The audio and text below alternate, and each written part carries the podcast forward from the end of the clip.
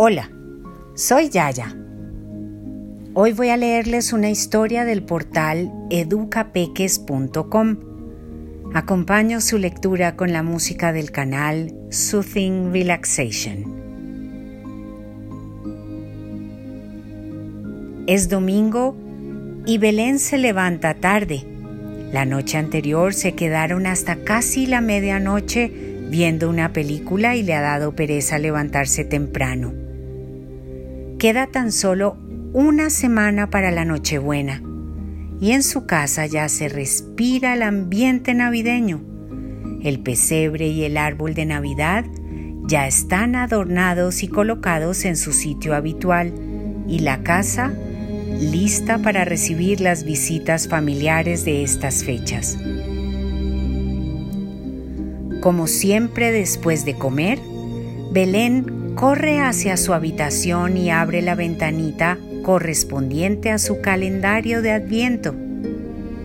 En la ventanita aparece un pequeño árbol de Navidad adornado con bolitas en relieve.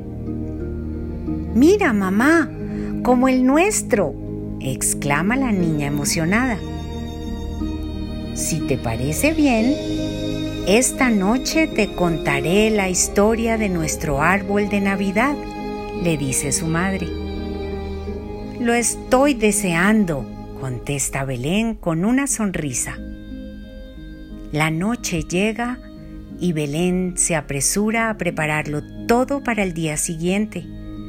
Es la última semana de colegio antes de que comiencen las vacaciones de Navidad. Como todas las noches, tras ponerse la pijama y lavarse los dientes, Belén se mete en la cama y espera impaciente a escuchar los cuentos que cada noche inventan para ella.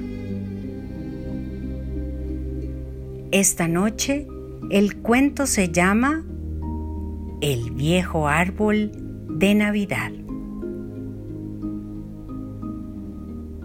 Hace unos años tantos como los que tú tienes. En casa no teníamos preparada la Navidad. Hacía unos meses que nos habíamos venido a vivir a esta casa. Y tú eras muy pequeñita para saber lo que significaba la Navidad. Al llegar diciembre, papá y yo nos dimos cuenta de que cuando veías las luces navideñas de la calle al pasear, tu carita se iluminaba con una sonrisa y pensamos que a lo mejor si te quedabas mirando las lucecitas cómo cambiaban, tal vez era mejor que pudiéramos conseguir un árbol de Navidad para adornarlo, para que no solo vieses las luces en la calle.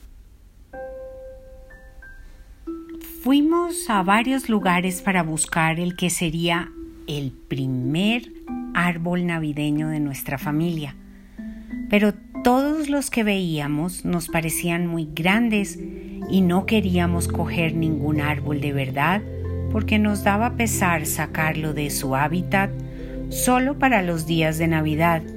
Y tanto papá como yo Teníamos miedo que en un descuido o por accidente el árbol te cayese encima y te hiciera daño. Así que seguimos buscando hasta que por casualidad y en una pequeñita tienda del barrio encontramos el árbol perfecto. Medía poco más de un metro, la altura suficiente como para no dañarte si se caía accidentalmente o para subirlo sobre una pequeña mesa para que, cuando fueras más grande, pudieras adornarlo. Felices por encontrar el árbol que andábamos buscando, comenzamos a buscarle los adornos. Eso nos costó algo menos. Los dos decidimos que serían hechos a mano para que fueran algo nuestro y no tuviera los mismos adornos que el resto de los árboles que por ahí se veían. Compramos unas bolas y las adornamos con motivos navideños y buenos deseos para que todo aquel que entrase a casa viese lo importante que era para nosotros la Navidad.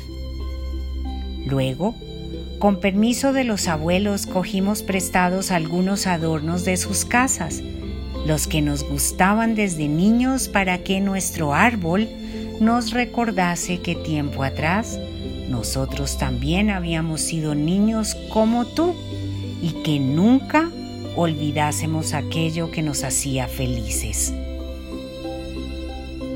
Por último, compramos una tira brillante de guirnaldas para que pareciese lo más posible las luces de Navidad, aquellas que en la calle tanto te gustaban, pero sin que fuese peligroso para ti.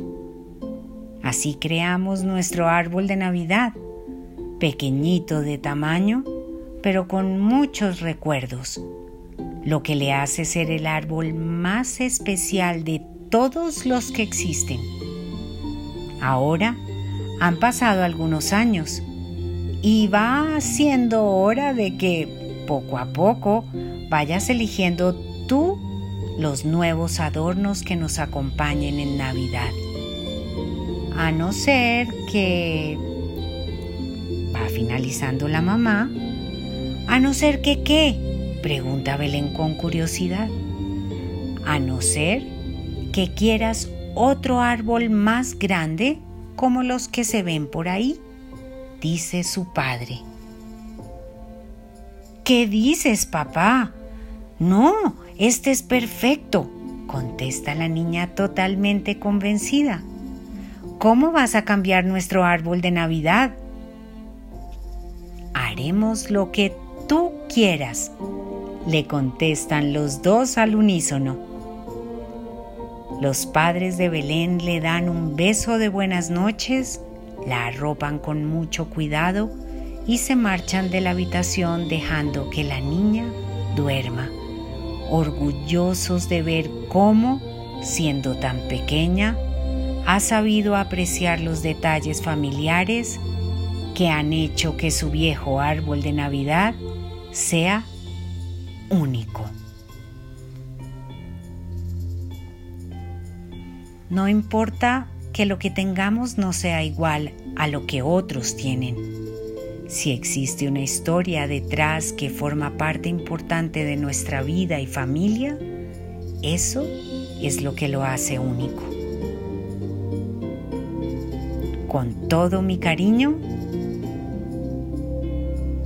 Yaya.